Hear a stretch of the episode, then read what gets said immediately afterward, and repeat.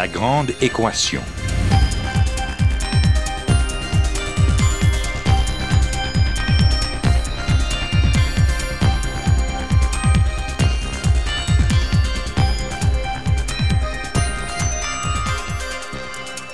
Ici Normand Mousseau, bienvenue à La Grande Équation, votre rendez-vous hebdomadaire avec la science. Cette semaine, l'intelligence artificielle a-t-elle tenu ses promesses?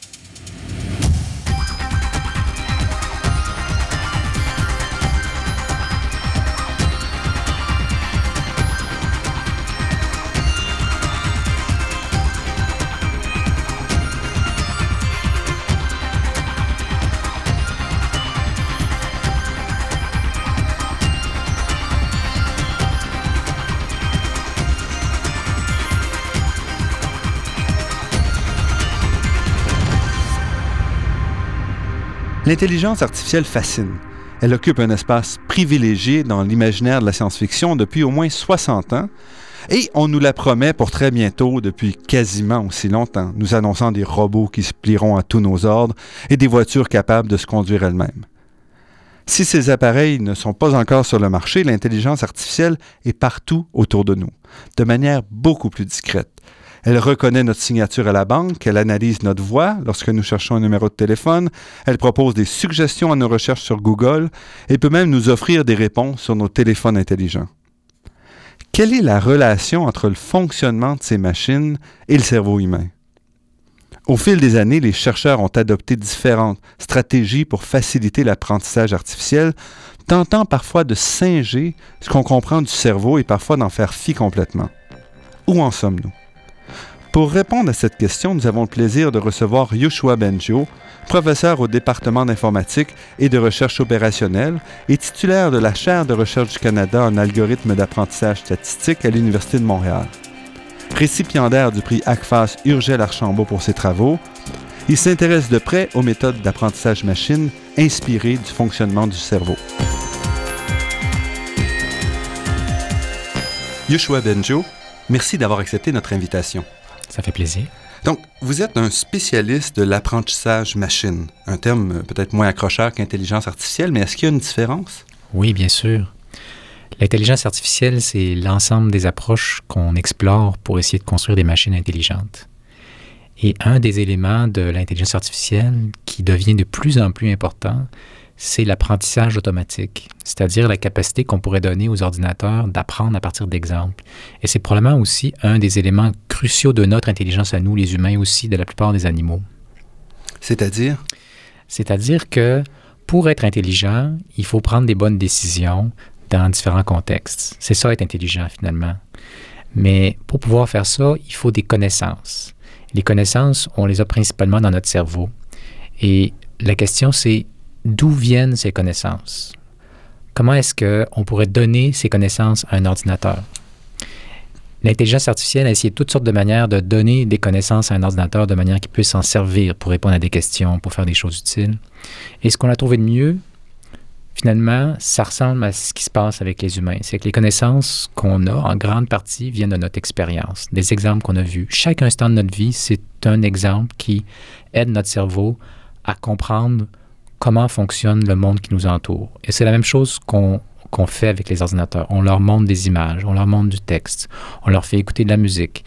Et à partir de ça, ils construisent des représentations internes qui leur permettent de comprendre la nature de, ce qu'ils observent et pouvoir répondre à des questions sur ces choses-là.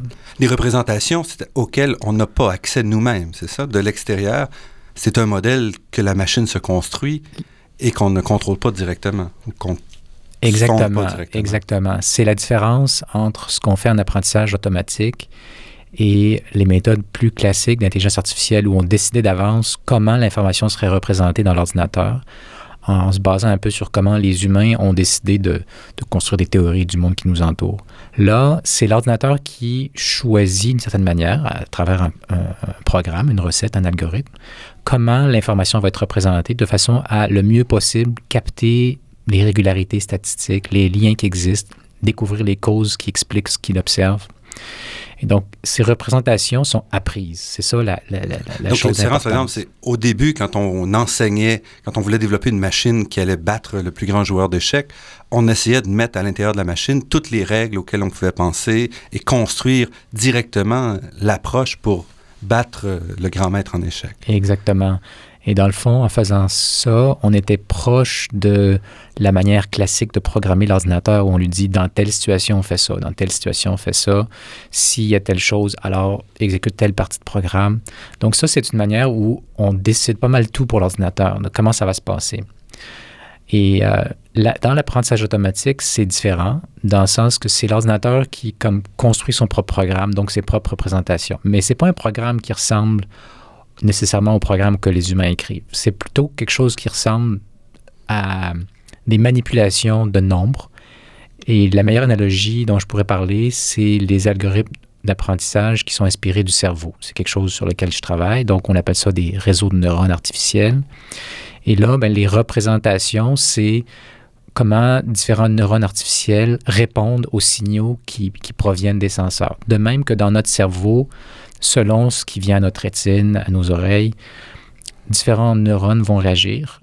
Et quel neurone réagit dans quel contexte, mais c'est ça la représentation. Et c'est basé sur des travaux en fait faits à Montréal dans les années 1940 de Hopfield. Bon, avant, ben, Hopfield c'est dans les années 80, mais qui remonte donc aux années 1940, où on a un petit peu dit comment le cerveau fonctionnait sur un, développer un modèle mathématique du fonctionnement du cerveau. Effectivement, les premiers modèles mathématiques du cerveau datent des années 40.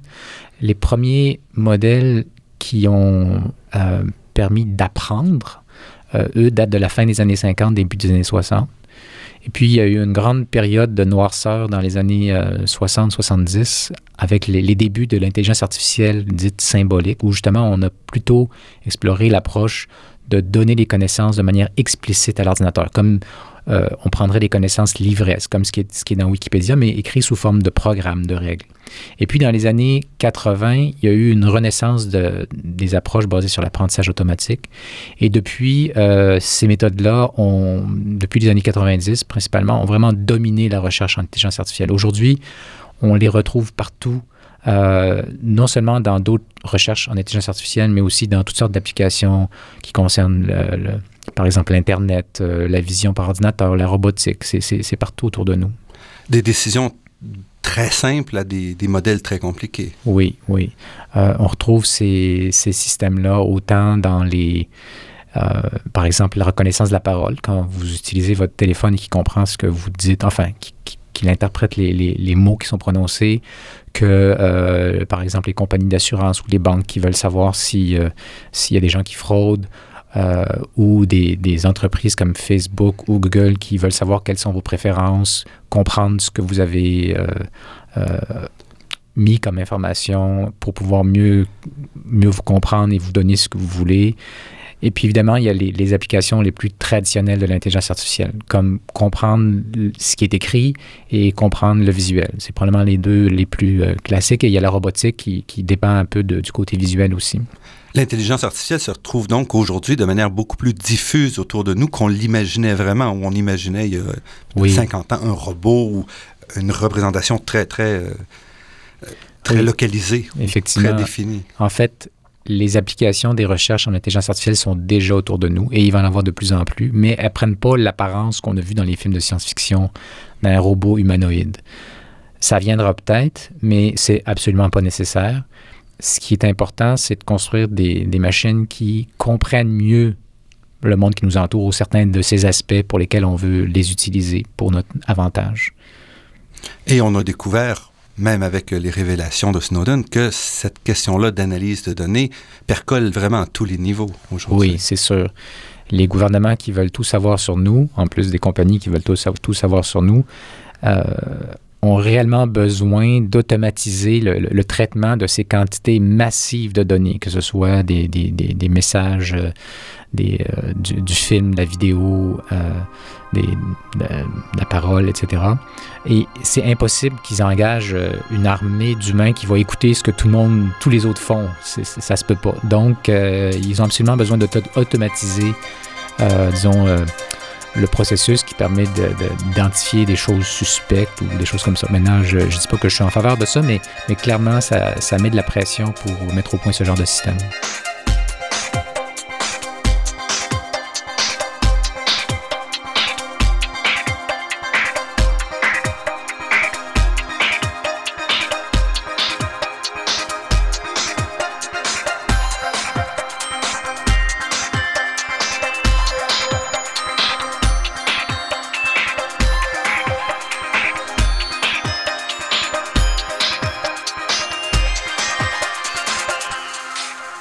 Ici Normand Mousseau, vous êtes à La Grande Équation et nous sommes en compagnie de Yoshua Benjo, professeur au département d'informatique et recherche opérationnelle à l'Université de Montréal.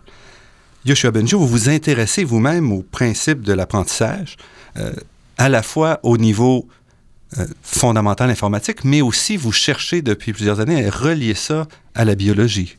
Oui. Mes recherches font partie d'une approche dans le domaine de, de l'apprentissage automatique qui s'inspire de ce qu'on sait du cerveau. Et c'est, ça a commencé dans les années 80, même un petit peu avant.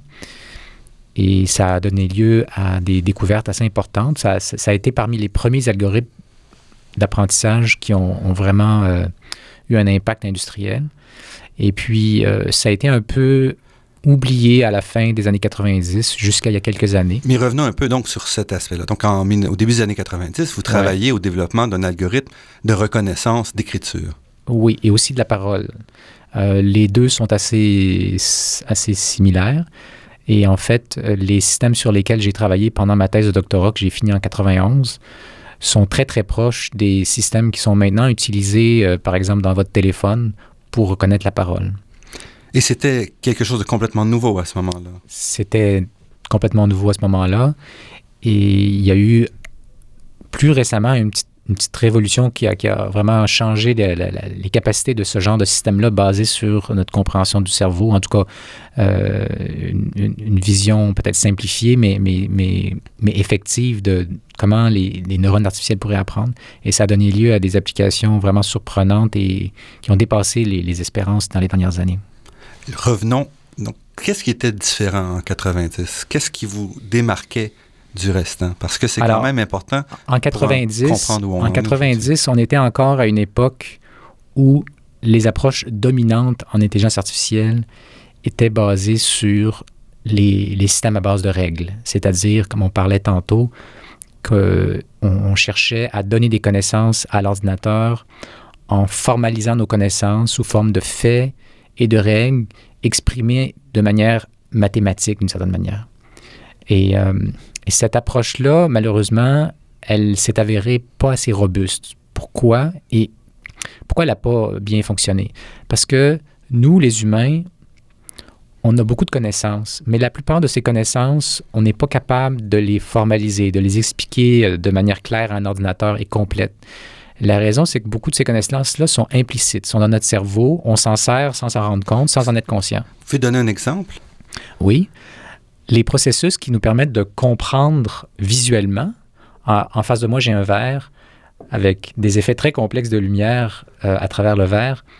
Euh, les calculs qui se font dans mon cerveau pour interpréter cette image très complexe ne sont pas accessibles à ma conscience. Mais mon cerveau fait ses calculs et interprète l'image qui est autour de moi de manière absolument euh, incroyablement meilleure que ce qu'on sait faire aujourd'hui.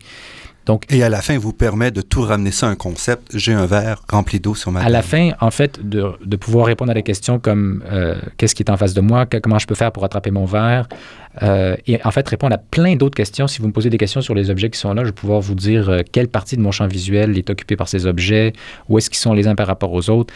Et tout ça, j'en ai pas conscience tant que vous ne me posez pas la question. Donc, il y a beaucoup de choses, et ça, on a, on a aussi découvert ça, euh, donc les neuroscientifiques, grâce aux méthodes d'imagerie médicale qui, qui, regardent un petit peu ce qui se passe dans le cerveau, ont vraiment réalisé qu'il y a beaucoup, beaucoup de choses qui se passent dans le cerveau dont on n'est pas conscient et, et qui, qui, est important, une grande partie du travail qui ne nous est pas accessible. Et donc, pour revenir à la question de tantôt, étant donné que ça ne nous est pas accessible, on peut difficilement l'expliquer à un ordinateur sous forme de faits et de règles. Et donc, la seule solution qui reste, c'est que l'ordinateur fasse comme nous, c'est-à-dire qu'il apprenne ces choses-là à partir d'exemples, à partir de données.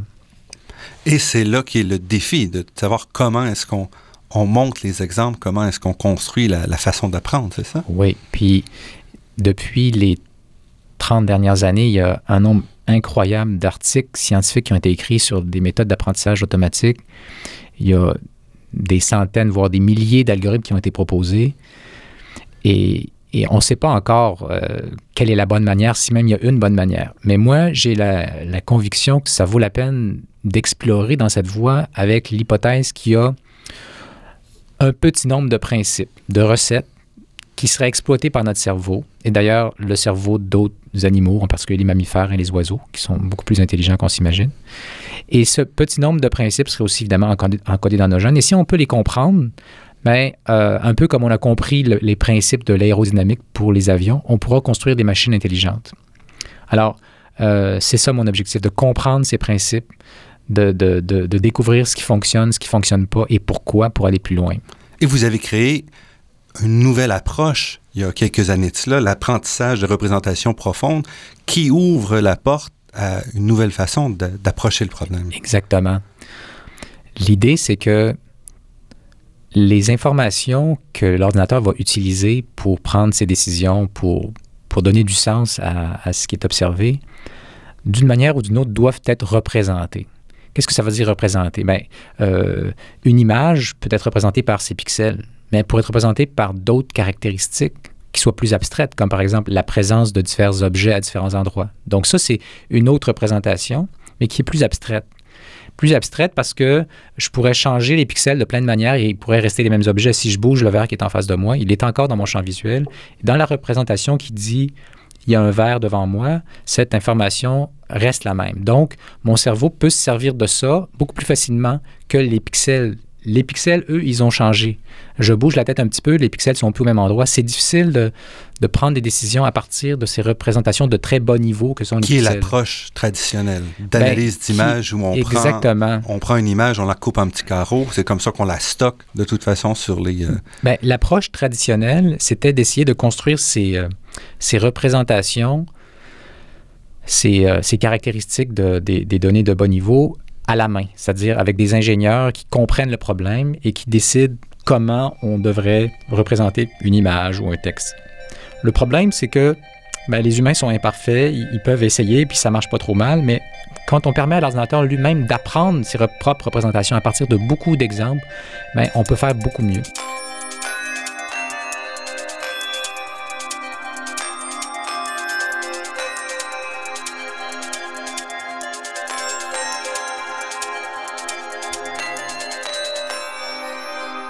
Ici Normand Mousseau. Nous sommes en compagnie de Yoshua Benjio, professeur au département d'informatique et de recherche opérationnelle à l'Université de Montréal. Vous nous parliez de vos travaux sur l'apprentissage de représentation profonde en termes de, de structure de, de, représentation. Donc, oui. les ordinateurs sont mieux à même de définir eux-mêmes leurs propres règles. Oui. La grande différence entre les, les algorithmes d'apprentissage modernes qu'on a développés avec cette approche de, représentation profonde et ce qui se faisait avant, c'est justement que, bien sûr, on apprend des représentations et ça existait déjà, mais euh, on apprend plusieurs niveaux de représentation empilés l'une sur l'autre. C'est un petit peu comme l'idée de, de, construire des abstractions par-dessus d'autres abstractions plus simples. Quand on enseigne à des étudiants, on commence par leur montrer des choses simples puis, une fois qu'ils ont compris ces concepts, on bâtit par-dessus des Par concepts exemple, on va enseigner les lettres et ensuite les mots et les phrases qui vont Exactement. imbriquer le... Ou ça peut être même plus abstrait que ça. On, explique euh, euh, d'abord l'addition avant d'expliquer la multiplication parce que pour comprendre la multiplication, ça aide vraiment d'avoir bien compris l'addition. Donc, on, construit des, des, des machines qui sont évidemment pas des machines physiques, mais qui vivent dans l'ordinateur, qui apprennent plusieurs niveaux de représentation et plus on monte dans ces niveaux, plus ces représentations sont abstraites et plus elles sont proches de concepts, disons, euh, peut-être linguistiques, comme la présence d'objets dans des images ou de concepts dans, dans, un document ou dans un texte. Et puis, cette représentation-là, comment le, le, défi, c'est d'organiser l'ordinateur de façon à ce qu'il puisse dégager cette, ces couches de concepts? Oui. Là, la, ce qui s'est passé, c'est que avant les années 2006 à peu près, qu'on, où on a vraiment progressé de ce côté-là, on savait que ça serait intéressant d'avoir plusieurs niveaux de représentation dans des réseaux de neurones. Mais les essais qui avaient été faits pour entraîner de tels systèmes, comme j'ai fait moi par exemple quand je faisais mon doctorat, ont été infructueux. Donc euh, les gens n'ont pas insisté là-dessus. Et, euh, et, donc dans les années 2000, on, a repris ça et on a trouvé des recettes qui permettaient d'entraîner des, réseaux de neurones avec euh, non pas un ou deux niveaux, mais trois, quatre, cinq, six, sept. Et on, s'est rendu compte dans les dernières années que ça pouvait avoir un impact vraiment important sur la qualité des modèles qui sont appris. Et est-ce que ça vous permet, vous, de, de tester ces différentes couches d'abstraction? Ou est-ce que tout ça reste quand même une Bien, boîte noire? C'est une boîte noire, mais quand même moins noire que le cerveau, dans le sens que qu'un neuroscientifique euh, comprenne ce qui se passe dans le cerveau, il, doit faire des manipulations qui sont pénibles. Euh, et on peut juste regarder quelques neurones à la fois, ou quelques centaines ou milliers maintenant. Mais euh, dans l'ordinateur, nos, réseaux de neurones artificiels, évidemment, on peut mesurer tout ce qu'on veut là-dedans. Il reste que c'est pas évident d'interpréter, mais on commence à avoir des techniques de visualisation qui nous permettent de comprendre ce qui est appris à différents niveaux.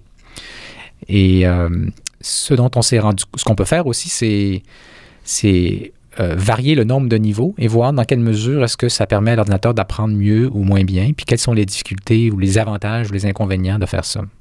Et est-ce qu'il y a une rétroaction sur notre compréhension de l'apprentissage humain ou animal?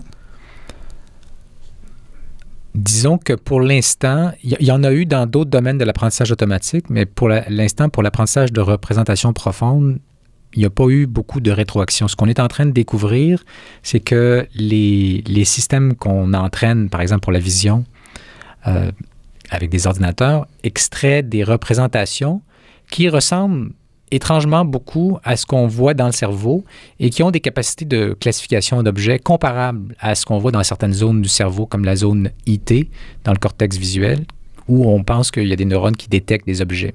Et c'est pas un effet de, du biais de la programmation, du choix des, niveaux? Non, c'est vraiment, euh, vraiment quand on regarde ce que les différents neurones font, on trouve des similarités dans les comportements appris dans l'ordinateur et qu'on retrouve chez, dans le cerveau, dans plusieurs des zones du, du cortex visuel. Cortex visuel, c'est probablement une des régions du cerveau qui est la plus étudiée parce que c'est une des plus faciles à étudier. Mais euh, il y a des résultats qui suggèrent qu'il se passe des choses semblables dans le cortex auditif aussi. Qu'est-ce que ça veut dire? Ça voudrait dire qu'il y a un modèle d'apprentissage universel? Alors, moi, ce que je crois, donc il n'y a, a, pas de consensus pour répondre à votre question. J'imagine. Mais moi, ce que je crois, c'est que dans notre cerveau, il y a simultanément une ou un petit nombre de recettes assez générales qui nous permettent d'apprendre des nouvelles tâches qui n'étaient pas programmées par l'évolution. Nous, on est capable de faire des choses que nos ancêtres, il y, a, il, y a, il y a 1000 ans ou 20 000 ans ou 100 000 ans, étaient absolument pas capables de faire parce que même si on porte à peu près les mêmes gènes. Donc, ça veut dire qu'il y a quelque chose d'assez général qui, se passe. Il y a d'autres indices aussi, c'est que différentes parties du cortex, qui normalement sont spécialisées à une tâche, peuvent se spécialiser à une autre tâche dans certaines circonstances. Par exemple, s'il y a une partie de votre cortex qui est endommagée, mais la tâche qu'elle faisait pourrait être reprise par une autre partie du cortex. Donc ça, ça indique qu'il y a une recette relativement générale à travers le cortex qui permet à, à, à, à des, des, des, parties du cortex d'apprendre à peu près n'importe quoi. Que c'est pas important si ça vient de, des yeux ou ça vient de l'origine. Là, je vais mettre un bémol. C'est qu'en même temps, il y aurait cette recette générale, mais en même temps, on est on a une préférence pour le, disons, les tâches naturelles. Donc, notre cortex visuel, il, est meilleur à faire la vision que notre cortex auditif.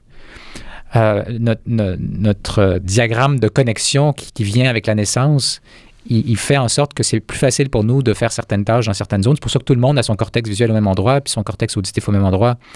Donc, et, il y a d'autres indices aussi qui nous laissent croire que euh, génétiquement, on, peut avoir des connaissances qui sont euh, assez surprenantes parfois.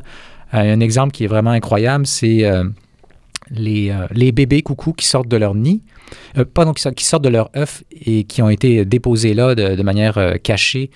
Donc, qui sont cachés, qui sont mis dans les qui nids. sont mis dans le nid d'autres espèces. Euh, D'abord, évidemment, euh, ils éclosent avant les autres. Puis la première chose qu'ils font, c'est qu'ils poussent les autres œufs du nid pour être les seuls à recevoir la nourriture. Et le, le, le, le- l'oisillon, il vient de naître, il n'a rien appris et il sait déjà comment bouger son corps pour pousser les autres œufs hors du nid. C'est assez incroyable. Et ça, c'est une partie innée. Ça, c'est inné, c'est clair. À ce moment-là, c'est la, programmation on a les deux. On a les deux. On a de l'inné, puis on a une capacité d'apprendre assez générale. Mais évidemment, ce qui nous intéresse pour l'intelligence artificielle, en tout cas, ce qui m'intéresse moi, c'est vraiment de, de cerner plus la partie générique, qui est, qui est générique jusqu'à un certain point. Là, on sait euh, mathématiquement qu'il n'existe pas d'algorithme d'apprentissage universel. Mais on peut imaginer qu'il en existe qui fonctionne bien pour euh, vivre sur Terre, mettons. Et ce serait les mêmes. Donc, l'apprentissage humain serait basé sur des principes similaires à ce que vous avez découvert pour euh, dans le cas de la ce qu'on croit. représentation profonde. c'est ce qu'on croit.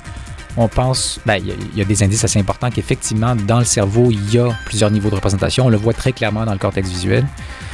Donc, euh, ça, c'est clairement un des principes importants, mais il y en a d'autres et certains qui, qui nous restent à découvrir. Restez avec nous. Notre entretien avec euh, Yoshua Benjo se poursuit après cette pause.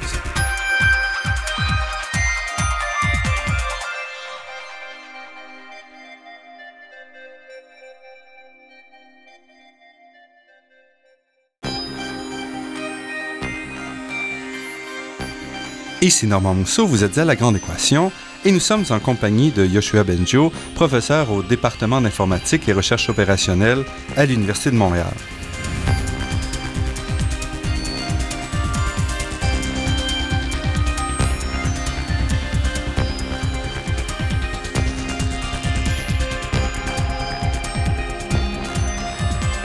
Vous nous parliez de principes sous-tendant l'apprentissage que vous redéveloppez ou découvrez dans le contexte de la programmation d'intelligence artificielle. Plus récemment, vous appuyez votre approche euh, sur une relation avec l'apprentissage humain en proposant un certain nombre d'hypothèses qui relieraient euh, ces deux aspects-là. Est-ce qu'on euh, est-ce qu'on peut présenter un peu, ça reste quand même assez théorique quand même, là, Oui, mais je pense oui. qu'il y a un, un intérêt ici. C'est théorique, mais c'est intéressant parce que ça parle de quelque chose qui nous concerne tous, qui est comment nos sociétés ont évolué et sont organisées. Alors, ça parle d'observation concernant la difficulté pour un, un apprenant automatique et par extension, par hypothèse, un cerveau humain, d'apprendre des concepts très abstraits. Et ce serait un problème qu'on appelle en mathématiques un problème d'optimisation qui est dû à des minima locaux. Ce que ça veut dire en, français, ça, c'est que notre cerveau et les algorithmes qu'on utilise apprennent en faisant des petites variations, des petits changements. Il y a des petits changements qui se passent dans les connexions entre vos neurones. Et ce qu'on peut faire en faisant une série de petits changements, c'est graduellement s'améliorer. C'est comme si toute notre vie, on, on s'améliore de plus en plus dans, dans le but de, de mieux comprendre le monde qui nous entoure, Donc, de si on apprend le, le tir à l'arc, par exemple, doucement, on va Exactement, apprendre à- à amener la exactement. flèche euh, dans- C'est ça. au centre de la cible. Bon. Mais ce qu'il faut comprendre, c'est quand on fait une série de petits changements qui nous améliorent de plus en plus, on pourrait à un moment donné rester pris euh, dans une configuration qui est sous-optimale. Que si n'importe quel petit changement ne nous permettrait pas de nous améliorer, ou en tout cas, les- les- les- les- la manière dont notre cerveau fonctionne pourrait difficilement trouver une amélioration. Et donc là, on est comme bloqué dans notre apprentissage. Et peut-être que ça nous arrive à un moment donné dans notre vie de... Donc, on a une mauvaise technique, même à- si on améliore la mauvaise technique, elle Exactement. reste incorrecte. Il faut à un Exactement. moment donné faire une cassure. Justement, l'exemple du tir à l'arc est intéressant parce que comment est-ce que le, sportif ou le tireur à l'arc se sort de, ses mauvaises habitudes où il, est pris, puis n'importe quel petit changement ne l'améliore pas, bien, en général, il s'en sort pas tout seul. Il y a quelqu'un d'autre qui vient l'aider, qui vient lui, lui, lui, lui changer sa perspective, puis l'encourager à essayer euh, une manière de faire qui est pour lui peut-être pire, mais en travaillant, il finit par euh, sortir de, son minimum local, de sa mauvaise configuration et aller à un endroit meilleur. Donc, on fait l'hypothèse que pour apprendre certaines choses, si on était tout seul, on n'avait pas d'autres humains autour de nous, mais on serait limité dans notre capacité de- d'appréhender le monde. On, serait limité dans le genre d'abstraction qu'on serait capable d'apprendre. C'est relié à des observations qu'on a faites où on voit les, les, machines qui apprennent qui restent bloquées dans des mauvaises solutions. Mais que si on intervient de l'extérieur et on envoie des, des, exemples un peu spéciaux qui disent, ben là, euh, euh, euh, voilà d'autres concepts qui seraient pertinents, mais ben tout d'un coup, par ces indices qu'on donne à l'ordinateur, de même que le professeur donne des indices à ses élèves, ils peuvent sortir de leur, de leur minimum local et, et découvrir des solutions bien meilleures. Donc, cette célèbre histoire qui est vraie ou pas, je ne sais pas, où l'armée néerlandaise voulait développer une machine capable d'identifier les tanks sur les photos et qui, après avoir euh, testé de nombreuses images pour l'apprentissage, donc la machine réussit toujours sur les photos, euh, les jeux de photos, et à un moment donné, quand ils vont dans la nature, ça fonctionne jamais, et c'est parce que toutes les photos avec des tanks avaient été prises dans une journée ensoleillée, et les photos sans tank nuageuses. Donc à un moment donné, il fallait rajouter une photo qui disait voici une photo nuageuse avec un tank, par exemple. Oui. Donc ça, c'est un problème de... Ce dont vous parlez, c'est un problème assez fondamental dans l'apprentissage automatique, qui est le problème de la généralisation qui fait qu'on a toujours un nombre d'exemples limités qui ne couvrent pas nécessairement tous les cas de figure. Euh, et, ça fait que l'ordinateur ou l'humain peut euh, découvrir des mauvaises solutions qui marchent bien pour les exemples qu'on a vus, mais qui ne généralisent pas des nouvelles situations correctement. Puis l'autre élément de, de, votre question qui est vraiment important pour notre discussion, c'est qu'on peut améliorer beaucoup la performance d'apprentissage si on vient intervenir en donnant des bons exemples. Donc, il y a quelques années, j'ai écrit un article qui parle de cette idée euh, d'apprentissage par un curriculum. Euh, parce que euh, jusqu'à présent, dans les méthodes informatiques pour entraîner des ordinateurs, on prenait les exemples dans un ordre quelconque. En fait, on mélangeait les exemples, puis c'est comme si on prenait tous les exemples d'une vie d'une personne et on les présente dans un ordre quelconque. Or, on sait bien que pour euh, optimiser l'apprentissage, on a besoin d'un curriculum. On va à l'école, c'est structuré, c'est pas euh, tout et n'importe quoi. Et il faut faire la même chose pour les machines. Exactement. Exactement. Et donc, pour revenir à, ces fameuses hypothèses dont on parlait tantôt, l'hypothèse, c'est que on aurait besoin de, de l'intervention d'autres êtres humains autour de nous pour euh, apprendre des concepts plus abstraits. Une fois qu'on accepte cette, euh, cette, hypothèse, on peut naturellement se poser la prochaine question. Bon, si on peut être guidé par d'autres humains qui ont déjà appris certains concepts pour apprendre ces mêmes concepts-là, eux, ils l'ont appris d'où? À un moment donné, il faut que ça vienne de quelque part parce que on a plein de connaissances aujourd'hui qui n'existaient pas il y a 10 000 ou 100 000 ans. Donc là, ça revient à poser la question de l'évolution culturelle. Comment est-ce que les idées ont évolué et se sont apparues euh, au cours des, siècles et, des cultures. Et euh, il y a toutes sortes de travaux qui ont été faits dans ce domaine-là qui, font un lien entre l'évolution des idées et l'évolution génétique. D'ailleurs, on utilise le même terme, évolution, et il y a un lien mathématique entre les deux. Puis, ce qui est intéressant, c'est que dans les deux cas, comment est-ce que se fait cette évolution? Comment est-ce qu'on découvre des nouvelles configurations d'idées ou des nouvelles configurations de gènes qui sont euh, meilleures pour, comprendre le monde qui nous entoure? Ben, c'est tout simplement en combinant des morceaux qu'on avait déjà, des idées qu'on avait, puis qu'on va modifier un petit peu aléatoirement et recombiner de nouvelles manières. C'est ça qu'on fait tous les jours dans mon travail de chercheur. C'est ce que, la plupart des humains font. On ne bâtit pas de rien. On reprend des idées, et puis tout d'un coup, on découvre des nouvelles combinaisons qui, hop, nous permettent d'expliquer le monde qui nous entoure ou un phénomène particulier mieux. Et là, on dit, ah, j'ai découvert quelque chose d'intéressant, je vais en parler à quelqu'un d'autre. Et c'est comme ça que les nouvelles idées se propagent dans la culture. Et dans votre cas, comment est-ce qu'on fait ça pour les, les, ordinateurs? Il faut faire ce mélange-là à différents niveaux d'abstraction ou... Ça n'a pas été fait encore pour les ordinateurs. Donc, ma proposition était d'explorer des algorithmes dans lesquels, au lieu d'avoir un apprenant, on aurait une population d'apprenants qui peuvent partager puis se guider les uns les autres. Euh, c'est quelque chose qui reste à, comprendre puis à définir. Et là encore, comme on s'est inspiré du cerveau pour comprendre comment l'apprentissage individuel pouvait se faire, je pense qu'on peut s'inspirer de ce qu'on sait des cultures, puis de ce qui fonctionne et ce qui fonctionne moins entre les humains pour justement euh, découvrir des nouveaux concepts, puis progresser dans la connaissance du monde pour guider la mise au point de, ces, ces nouveaux algorithmes qui ne seraient pas de l'apprentissage individuel, mais de l'apprentissage collectif.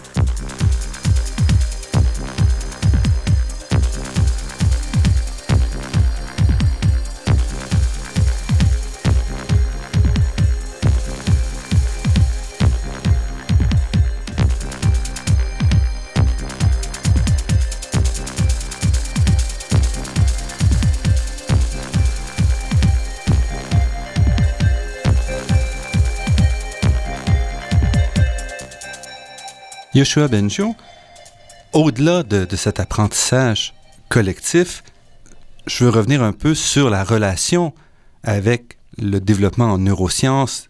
Et là, maintenant, vous allez au-delà, vous allez en anthropologie, finalement, pour puiser vos, sources de.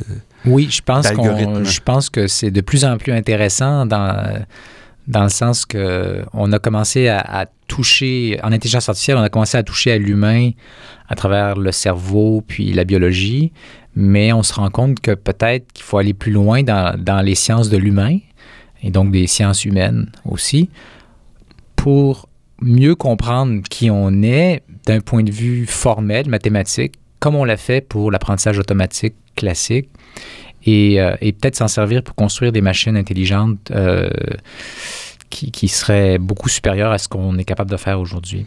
Et où est-ce que vous en êtes aujourd'hui? Est-ce que vous voyez ça? Parce que vous avez grandi dans les années 80, c'est-à-dire avec l'ordinateur qui arrivait, et vous êtes ensuite allé en informatique. Est-ce que vous aviez planifié que cette voie-là vous amènerait finalement vers les sciences sociales? Ou vous... Absolument pas. c'est quelque chose qui s'est imposé à moi dans les dernières années. Et qu'est-ce qui vous a amené, donc au début, qu'est-ce qui vous a fasciné dans l'intelligence artificielle?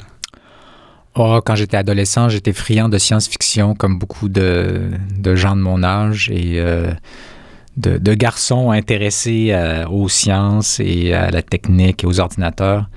Mais euh, avec les années, j'ai appris à, mieux apprécier ce qu'on s'apporte les uns les autres, euh, les humains. Et puis, mes travaux, euh, un peu par hasard, m'ont amené à, poser cette question. Dans quelle mesure est-ce que l'apprentissage, qu'il soit chez les humains ou chez les machines, ne euh, serait pas tributaire de, de, de, ce qui se passe à un niveau collectif plutôt qu'au niveau individuel? Et, ça pose des questions, pas seulement en anthropologie, mais, mais presque en philosophie, c'est-à-dire que au lieu de penser l'humain comme l'individu qui essaie de comprendre le monde, puis qui agit dessus, puis qui essaie de, de, maximiser euh, son profit, comme on le fait en économie, euh, peut-être que ça nous amène à réaliser qu'en fait, notre vie n'a de sens que euh, vu collectivement, l'ensemble de tous les humains qui, ensemble, forme une espèce de, machine à, comprendre le monde qui nous entoure et à, s'épanouir. Est-ce qu'il n'y aurait pas une certaine ironie à voir ça naître euh, de l'informatique où on a vu depuis une vingtaine d'années, c'est l'individualisme qui a explosé et transformé le, euh, même l'économie? Oui, c'est vrai. Puis euh, je trouve ça intéressant, votre question. Je n'avais pas vu ça sous cet angle-là. J'espère que mes collègues d'autres disciplines, des sciences humaines et des sciences, vont, prendre la, balle et, euh, et dans le fond, ça va nous aider à, rejoindre euh, des, fils qui étaient très, très éloignés les uns des autres, d'une part des sciences très, très dures et abstraites et, euh, mathématisées qu'on fait dans mon domaine, et d'autre part des, sciences qui sont plus difficiles à mathématiser, qu'on retrouve en sciences humaines, mais dans le fond qui qui ont, des réponses importantes et tout ça doit, doit, doit se parler. Parce que c'est ce que vous faites, votre analyse, quand vous vous retournez et dire comment est-ce que je peux transformer ces observations-là en algorithme, donc c'est pas mathématiquement dans le sens de, théorème, mais c'est quand même dans toute une structure de, construction de cette façon de faire, ça vous oblige à, à faire ce pas-là. Tout à fait. Je vais corriger une chose. Les algorithmes c'est une forme de mathématiques, mais euh, formalisée d'une manière qui fait que l'ordinateur puisse euh, comprendre des instructions, comprendre comprendre, agir sur les idées qu'on a formalisées. Donc, euh, il y, a, y, a, y, a, Oui, en fait, euh, j'aurais dû préciser Ouais. mathématiques classiques Ouais, ouais, qu'on aperçoit généralement. En fait, je dirais même que les informaticiens, d'une certaine manière, sont plus formels que les mathématiciens parce que euh, quand on formalise une idée dans un programme, dans, un algorithme d'apprentissage ou n'importe quel autre, on est obligé de le faire de manière euh, absolument euh, limpide, c'est-à-dire qu'il n'y a pas d'ambiguïté. Les mathématiciens se parlent entre eux quand même dans un langage formel, mais pas toujours parfaitement clair. Il y a des fois, il y a des bugs dans les preuves. Alors, euh, c'est intéressant euh, de voir qu'il y, y a des liens euh, entre ces disciplines. Et les idées que vous venez d'énoncer, entre autres sur l'avantage du groupe, c'est quelque chose de tout à fait nouveau. C'est pas encore Intégré. C'est nouveau, il y a beaucoup de travail à faire. Euh, il y a, je pense qu'il va y avoir aussi de l'intérêt des industriels pour ce genre d'idées. Et euh, une des raisons, c'est que l'informatique aujourd'hui, au niveau du matériel, a, a atteint une certaine limite. On a eu une croissance exponentielle quand on ça veut dire au niveau des processeurs, au niveau des, capacités de processeurs, c'est ça. Les, les- les vitesses des ordinateurs ont doublé à chaque année, à, tous les deux ans euh, pendant longtemps. Mais là, on commence à plafonner pour des raisons physiques. Là, on arrive aux limites quantiques de- de- de- des puces. Euh, alors peut-être qu'il va sûrement avoir d'autres progrès, mais ça ralentit. Et où se fait l'expansion aujourd'hui, qui nous permet aujourd'hui d'avoir encore des, des machines très, très, de plus en plus puissantes, c'est par la parallélisation. Donc euh, aujourd'hui, euh, on construit des, des- des grappes d'ordinateurs, on construit des, euh, ce qu'on appelle des GPU, là, des, des processeurs graphiques qui ont des centaines de, de- de nœuds de calcul qui sont intégrés. Et, Et et donc, ça, un peu, c'est comme si on branchait ensemble des centaines, Ex- des milliers d'ordinateurs. exactement. Et là, on doit séparer l'information en disant toi, occupe-toi tel truc, toi, occupe-toi tel truc, puis on essaie de tout rassembler à la fin. Et il se trouve que les- la plupart des algorithmes d'apprentissage automatique ne se parallélisent pas bien, ne se parallélisent pas facilement. Euh, C'est un processus séquentiel pour une raison bien simple, c'est c'est en tenant compte des changements qui s'opèrent en moi après avoir vu ma prochaine image, mon prochain exemple, que je peux considérer le prochain exemple qui, ajoute un petit peu à ça. Donc, on- euh, comme l'apprentissage humain aussi, c'est séquentiel, on passe d'un exemple à l'autre. Alors, l'apprentissage en ordinateur a tendance à être séquentiel. Par contre, si on imagine des, euh, nuées d'ordinateurs qui euh, chacun correspondent à un apprenant plus ou moins indépendant, mais qui communiquent entre eux, là, euh, on pourrait exploiter le parallélisme de manière beaucoup plus facile, potentiellement.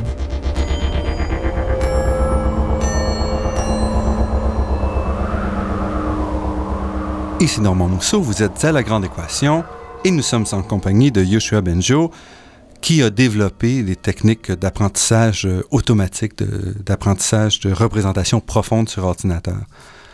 Pour terminer, il nous reste quelques minutes à l'entrevue. Je voudrais revenir sur l'aspect euh, commercial parce que c'est ici quelque chose d'assez fascinant. Vous êtes dans un domaine à la fine pointe théorique, fondamentale, mais en même temps d'un intérêt majeur pour les grandes compagnies informatiques. Absolument. C'est quelque chose qui, qui s'est passé déjà depuis une dizaine d'années, en général dans l'apprentissage automatique. Euh, il y a de plus en plus d'applications de l'apprentissage automatique, mais euh, il y a un sous-phénomène plus récent qui date de 2-3 ans. C'est dans mon domaine à moi, de l'apprentissage de représentation profonde, il y a eu une explosion d'avancées pratiques. Donc, je vais vous donner un exemple. Les systèmes de reconnaissance de la parole. Ils ont stagné pendant 10 ans à peu près, de 2000 à 2010. Malgré l'augmentation de la vitesse des ordinateurs, malgré l'augmentation des quantités de données pour entraîner les systèmes. Et là, ben, depuis qu'on a utilisé des systèmes d'apprentissage de représentation profonde, euh, là, tout d'un coup, la, courbe a recommencé à descendre. Les taux d'erreur ont divisé, ont réduit de 20, 30, 40, 50% euh, selon les, les- les bancs d'essai. Donc, on avait ici le même problème que vous mentionniez tout à l'heure. On était pris dans un minimum quelque part. Exactement. Et en changeant le paradigme, en changeant la façon de concevoir, on est capable de sauter à une nouvelle... C'est c'est souvent direction. ce qui se passe dans la recherche. On cherche, on cherche, puis il n'y a pas nécessairement de résultat tangible pendant des années. Et tout d'un coup, il y a un, déclencheur et, là, on a des progrès très rapides. Donc, c'est ce qui s'est passé dans les dernières années. Et ça s'est passé au niveau de la reconnaissance de la parole. Ça s'est passé euh, depuis un an à peu près au niveau de la reconnaissance des objets dans les images. Et maintenant, c'est en train de se propager dans d'autres tâches en, vision informatique. Il y a euh, des promesses que ça puisse se passer dans des tâches en rapport avec la compréhension des textes. Euh, et ça, c'est très, très important, par exemple, pour les engins de recherche. compréhension des textes ici. Oui, on ne parle pas de reconnaissance. évidemment, euh, on est encore loin de l'intelligence artificielle. nos auditeurs n'ont pas à s'inquiéter. Mais les progrès qui sont en train d'être faits et qui vont être faits au cours des prochaines années pourraient avoir un impact assez important sur des applications comme euh, la capacité de, des, des, des systèmes, des engins de recherche à répondre à des questions ou à traduire en comprenant mieux la sémantique, le, véritable sens, plutôt que de traduire mot à mot. Et euh, aussi à, traiter des images qu'on n'a jamais réussi à faire en grande quantité, Exactement. alors que les mots, on peut le faire d'une certaine façon. Exactement. La, la, vision informatique, c'est un domaine qui, qui, est vibrant, où il y, a, il y, a, beaucoup de recherches qui se fait, et tout d'un coup, avec ces développements, euh, ça ouvre des portes euh, au niveau des applications. Donc, par exemple, si vous allez sur Google et que vous mettez vos photos sur Google, ben, ils ont un, un, outil de recherche qui permet de chercher dans vos photos, où vous tapez des mots-clés et euh, ils vont retrouver les photos qui, qui, ont rapport avec ces mots-là. Et ça, ça a été développé justement en utilisant aussi ces techniques d'apprentissage profond. Et il faut le dire, ces techniques-là ont été développées par vous et quelques groupes seulement. Quelques Donc Vous êtes, on a euh, été trois, quatre groupes qui ont, qui ont démarré ça euh, en 2006-2007. Et, et aujourd'hui, vous êtes le seul groupe au monde à avoir résisté à l'appel de ces grandes compagnies. Donc là, en ce moment, ces grandes compagnies sont très, très, très motivés par ces, ces, développements technologiques et courent après les, chercheurs connus de, ce domaine-là pour essayer de les recruter dans leur rang et construire des laboratoires de recherche. Donc, ce qui est arrivé récemment, euh, c'est la nouvelle que Facebook a décidé de créer un nouveau laboratoire de recherche. Ils ont engagé un de mes collègues de l'Université de New York, euh, qui était un des fondateurs avec moi de ce domaine de l'apprentissage profond. Et ils vont engager sûrement des dizaines de chercheurs de haut calibre. Et ça, ça met une pression euh, intense sur les, les, étudiants gradués, sur les laboratoires. Et bon, évidemment, donc là, on était trois. En fait, il y avait un quatrième qui s'appelle euh, Andrew Ng, mais lui, il a décidé d'aller dans une autre voie. C'est un des fondateurs de Coursera, qui est euh, une compagnie qui fait les, cours massivement en ligne, dont vous avez peut-être entendu parler. Donc, mm-hmm. finalement, là, je suis le seul dans les seniors du domaine qui, qui reste dans l'académique. Alors les gens se cognent à votre porte tous les jours. Exactement. C'est une situation intéressante. Et où est-ce que ça s'en va, tout ça? Où est-ce que ça s'en va? Parce que là, vous avez développé au cours des dernières années, peut-être encore plus, cette branche fondamentale où vous essayez de relier ça même donc à l'anthropologie, à notre apprentissage humain. Et j'imagine que vous avez une autre branche aussi qui est celle de, du développement d'algorithmes et de, de méthodes et de tester le fonctionnement de ces méthodes-là? Alors, ça s'en va selon les horizons dans lesquels on regarde. À court terme, il va y avoir de plus en plus d'applications de cette technique. C'est pas pour rien que ces entreprises-là engagent à tour de bras des étudiants ou des, quand je dis des étudiants, c'est des gens qui ont des doctorats puis qui ont, qui ont 25 ou 30 ans. Là. Euh, euh, à plus moyen terme, il y a des défis très importants qui restent. En particulier, jusqu'à présent, les progrès qu'on a faits, ça a été avec ce qu'on appelle l'apprentissage supervisé, c'est-à-dire on donne à l'ordinateur des exemples de ce qu'il devrait faire dans chaque situation. Et il y a encore des grands défis mathématiques en ce qui concerne l'apprentissage non supervisé, où l'ordinateur reçoit surtout des exemples pour lesquels on ne lui dit pas ce qu'il doit faire. Et ça, des, données comme ça qui n'ont pas été étiquetées par des humains, où on ne sait pas quelle est la bonne réponse, bien, il y en a euh, quasiment un nombre infini. Toutes les images et tous les textes sur Internet, euh, c'est d'informations qui pourraient nourrir l'ordinateur pour mieux comprendre le monde qui nous entoure. Et ça, on a encore des des choses, des croûtes à manger, puis de la recherche vraiment intéressante à faire pour progresser de ce côté-là. Parce que ça brise même le modèle que vous développez, parce que vous dites, c'est qu'il faut choisir idéalement un modèle d'apprentissage structuré similaire à la façon dont, l'humain apprend. Oui, les humains reçoivent évidemment euh, du, feedback de, de, leurs parents, de leurs enseignants, etc. Mais, c'est une mince partie de toute l'information qu'ils reçoivent. La plupart de ce qu'on qu'on vit dans notre quotidien, il n'y a personne qui nous dit quel geste on aurait dû poser, quel est le sens de... Euh, qu'est-ce qui se trouve dans chacune des images qui arrivent à notre rétine. Euh, on apprend de manière non supervisée à interpréter le monde qui nous entoure étant guidé quand même par quelques rares signaux venant de l'extérieur. Et ça, ben, il y a des obstacles euh, fondamentaux qui semblent, d'un point de vue euh, informatique, euh, quasiment impossibles, mais il y a des solutions. on sait que le cerveau réussit à faire ça. il y a des, des, idées qui sont explorées et je pense qu'il y a des recherches vraiment intéressantes à faire de ce côté-là. Et pour vous directement, vous êtes maintenant le, le seul qui reste ou presque dans le milieu universitaire. Ça vous met un poids, vous sentez une responsabilité particulière? Oui, que... oui, ça, ça c'est pas évident.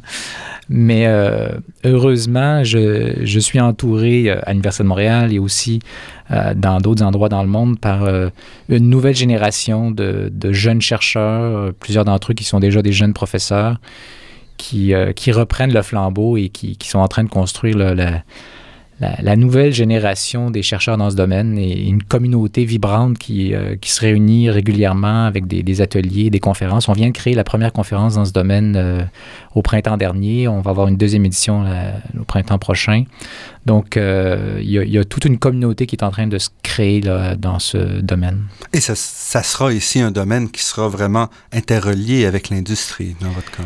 Oui, c'est intéressant.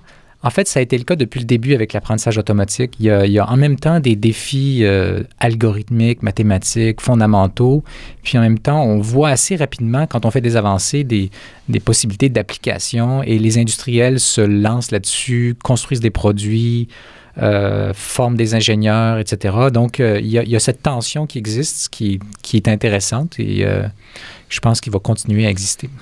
Benjo, je pense qu'on voit qu'il y aura encore beaucoup de développement et qui va toucher l'ensemble des, des, citoyens au cours des prochaines années du développement dans cette branche-là d'apprentissage et d'intelligence artificielle. Yoshua Benjo, professeur au département d'informatique et de recherche opérationnelle à l'Université de Montréal, je vous remercie beaucoup pour cette entrevue. Merci de m'avoir invité. Je remercie Daniel Fortin à la technique et pour la création des thèmes musicaux entendus à l'émission, Marc-André Miron au site Internet et Ginette Beaulieu, productrice déléguée.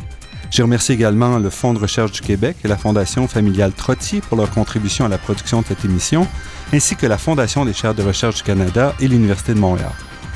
Vous pourrez réentendre cette émission en vous rendant sur le site Internet de La Grande Équation. L'émission est également disponible sur la page Université de Montréal de iTunes U.